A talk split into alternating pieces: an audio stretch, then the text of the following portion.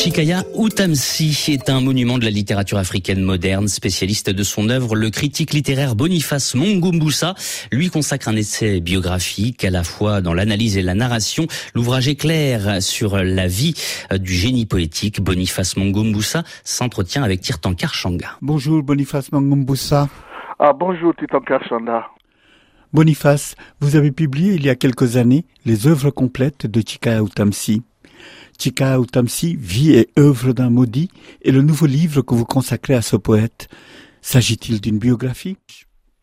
C'est un essai biographique à la frontière entre l'essai et la biographie. il fallait la narration pour raconter un peu la vie, mais il fallait aussi de l'analyse, situer l'œuvre dans le contexte, dans le temps et aujourd'hui, et montrer la place qu'occupe Chikaya dans l'histoire de la littérature africaine contemporaine. Donc c'était ce défi-là que je me suis fixé, que j'ai essayé de réaliser. Ces pages sont un acte de gratitude, écrivez-vous dans la préface de votre livre. Que vouliez-vous dire? Quand j'étais en Afrique, au Congo particulièrement, j'avais lu quelques poèmes euh, extraits des anthologies ici ou là, et, j'ai redécouvert Chikayo Tamsi en Russie. Partout, on, te mettait un peu en garde, attention, c'est un poète hermétique, et, là, en Russie, je le lis euh, dans une langue étrangère, et il est totalement transparent, il me parle. Et il me parle et surtout c'est un poète qui m'a accompagné euh, pendant ma période estudiantine en Russie qui était euh, assez parfois douloureuse. Euh, Chikaya était un peu ce grand frère qui m'accompagnait. Sa poésie est livre de chevet que j'avais toujours avec moi et parfois dans ma poche, que je lisais comme un fou et c'est quelqu'un qui m'accompagne depuis. Chikaya est né en 1931 au Moyen Congo, dans l'actuel Congo-Brazzaville. Son père voulait qu'il fasse des études de droit. Comment, comment vient-il à la littérature? Il vient à la littérature d'abord par l'éveillé. C'est quelqu'un qui a beaucoup, beaucoup écouté les contes, l'éveillé, quand il était jeune et, et ça l'a beaucoup marqué. Il vient aussi parce que euh, Chikaya avait un oncle qui était un érudit, un conteur, un homme qui aimait raconter de la poésie en langue vernaculaire, qui a traduit d'ailleurs la, euh, la Bible en Vili. Et donc ça, c'est les, deux héritages euh, on peut dire, euh, poétique de Chikaya du Congo. Et après, il arrive euh, euh, ici en France. Il arrive en 46 dans les bagages un peu de son père, son père qui est député et qui est élu député à l'Assemblée nationale, la quatrième République française. Pendant son séjour en France, le jeune Chikaya est nostalgique de son pays natal. Ce Congo qu'il habite, comme il aimait le dire, sera le principal thème de sa poésie. Oui, c'est surtout le fleuve. Euh, c'est un, poète de Pointe-Noire. Donc Pointe-Noire, c'est là où il y a la mer. Le fleuve qu'il rencontre justement au moment où il est de passage, parce qu'à l'époque, on prend l'avion à Brazzaville, il quitte Pointe-Noire, il arrive euh, à, à, Brazzaville. Et à Brazzaville, il y a euh, ce moment où le fleuve ressemble vraiment à un bras de mer, ce qu'on appelle le Stanley Pool. Il, a, a, il a 15 ans, il est totalement ébloui, fasciné par ce fleuve. Et cet aspect est très important dans la poésie euh, de Chicago, non plus de la poésie, je pourrais même dire de la poésie mondiale, parce que euh, généralement, les poètes sont associés à la mer. c'est le vers de, de Baudelaire, Homme libre, toujours tu chéris la mer, ou bien Valérie, la mer est toujours recommencée. Mais Chikaya est avec Orderlin les poètes du fleuve. C'est-à-dire que ce qui les intéresse, ils sont fascinés par le fleuve. Et ça, c'est très important. Le mauvais sens, son premier volume de poèmes, paraît en 1955. C'est une poésie novatrice, car elle rompt avec la poésie de la négritude. Pourquoi cette rupture était-elle importante? Bon, je crois que déjà par l'itinéraire de Chikaya lui-même, c'est un homme qui vient du conte, ça c'est très important, de la veillée, et c'est quelqu'un qui n'a pas eu la scolarité des poètes de la négritude, qui eux sont des normaliens, euh, donc c'est un autodidacte, et, et c'est quelqu'un aussi qui très tôt est rebelle, euh, et donc il s'oppose contre une poésie, surtout celle de Senghor, qui est une poésie du oui, qui est la poésie de la célébration, de l'élégie. La poésie de Chika est une poésie du non. Sur le plan thématique, il veut pas être nègre, puis il trouve que ce Trovas a assumé sur ses frêles épaules le statut de nègre. Il veut être lui-même, surtout il veut être congolais. Il peut pas assumer la douleur du monde alors que lui-même, il n'arrive pas à assumer la sienne. Et à partir de ce moment-là, il rend totalement avec la poésie de la négritude. La poésie de Chikaya est personnelle, romantique, mais aussi très politisée, traversée par la rencontre du poète avec Lumumba.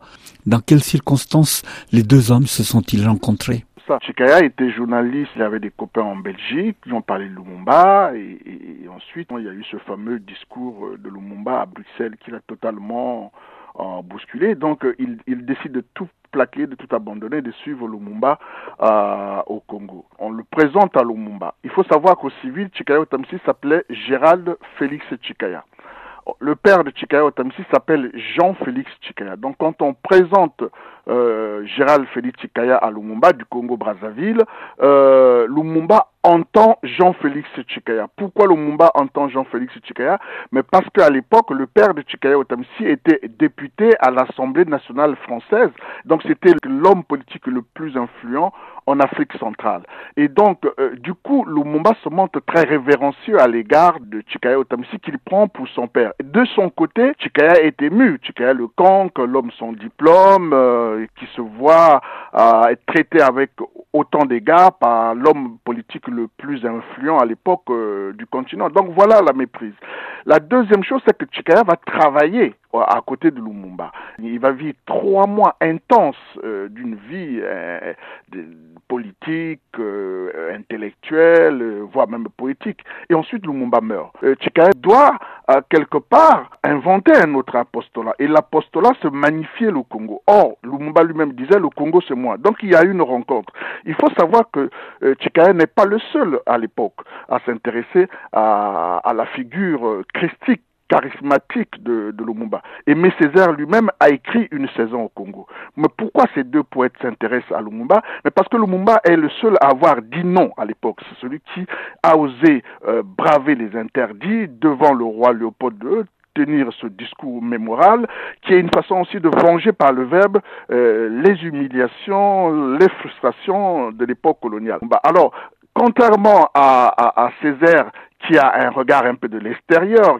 Chez Chikaya Otamsi, la relation avec euh, euh, Lumumba est plus intime. D'abord parce qu'il est congolais comme lui, parce que comme je l'ai dit, la rencontre s'est faite sous une méprise, mais en même temps, euh, ça a renforcé les liens. Et ce qui fait que quand vous lisez, par exemple, le premier recueil que Chikaya dédie et consacre à Lumumba, qui est épitomé, vous verrez que la relation est très intime. Il s'identifie totalement à, Lumumba, parce qu'il est poète, il pense qu'il est euh, la voix des sans-voix, il est journaliste, il pense qu'il peut être quelque part aussi euh, le témoin, ce qui va transmettre euh, son héritage, et puis il est congolais, et ils avaient en partage avec Lumumba cette passion du Congo. Ensuite, il va consacrer un deuxième recueil, totalement consacré à Lumumba, qui est le ventre. Au départ, c'est une poésie très intimiste, où, où le mal-être de, de, de, l'individu Chikayo Tamsi, il, il, met en scène ses tripes sur scène, il parle de son pied beau, de sa difficulté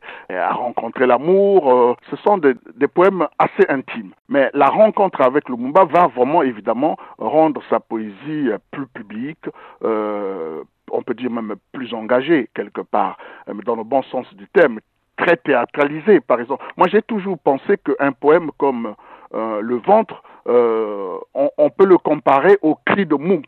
Euh, ce célèbre tableau euh, de l'impressionniste euh, norvégien, qui est vraiment un cri, qui s'appelle d'ailleurs le cri. Le ventre, c'est un cri. Et, là, ce n'est plus le Chikaya intime, mais c'est Chikaya qui crie sa douleur sur la place publique. Mais même dans sa fiction, dans son deuxième roman qui s'appelle Les Méduses, il y a la figure de Lumumba. Et enfin, dans sa pièce de théâtre, le bal de Niga, il y a le spectre de Lumumba qui hante cette pièce. L'identification de Chikaya est totale parce qu'ils ont une seule ambition, le Congo. Chikaya a à son actif sept recueils de poésie, mais aussi, comme vous venez de le rappeler, des romans, des pièces de théâtre. Le bal d'Endinga est sa pièce la plus connue. Que raconte cette pièce? Le bal de Ndinga, euh, c'est d'abord euh, une nouvelle dialoguée qui est devenue l'une des pièces du répertoire du théâtre africain euh, la plus jouée, je dirais même au monde. Et évidemment, ce bal de Ndinga revient justement à un moment clé de l'histoire de l'Afrique où certains pensent que l'indépendance, c'est le début d'une euphorie nouvelle alors qu'on prépare déjà quelque part dans les officines en Europe, aux États-Unis, la mort de cette indépendance. Donc c'est un ouvrage remarquable, c'est euh, écrit sous forme de pièce de théâtre. Euh, le bal de Ndinga demeure aujourd'hui le succès euh, théâtral de Chikaya Otamsi. Poète rebelle, Chikaya a été comparé à Rimbaud, Rimbaud noir. Que pensez-vous de cette légende essentiellement brûlée par la critique? C'est vrai. Lui-même, il le dit. Je, m'avoue une parenté avec un certain Arthur. Il le reconnaît. Mais je pense que si on le réduit à, ce cliché de Rimbaud noir, on n'élargit pas sa poésie parce que sa poésie va au-delà de Rimbaud. Sa poésie est limpide. Il parle de son mal-être, il parle de son pied beau, il parle de, l'amour du Congo, de l'amour de Lumumba. C'est notre premier poète moderne. C'est une poésie qui juxtapose le prosaïque et le sublime. C'est une poésie qui a une syntaxe justement de juxtaposition.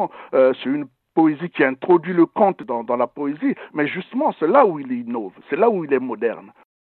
Sa modernité ne consistait-elle pas aussi à avoir fait entrer l'Afrique des forêts dans l'imaginaire littéraire? Le principal mérite de Tikaya est d'avoir rééquilibré la géographie littéraire africaine. Là, je vous cite Boniface Mangombusa.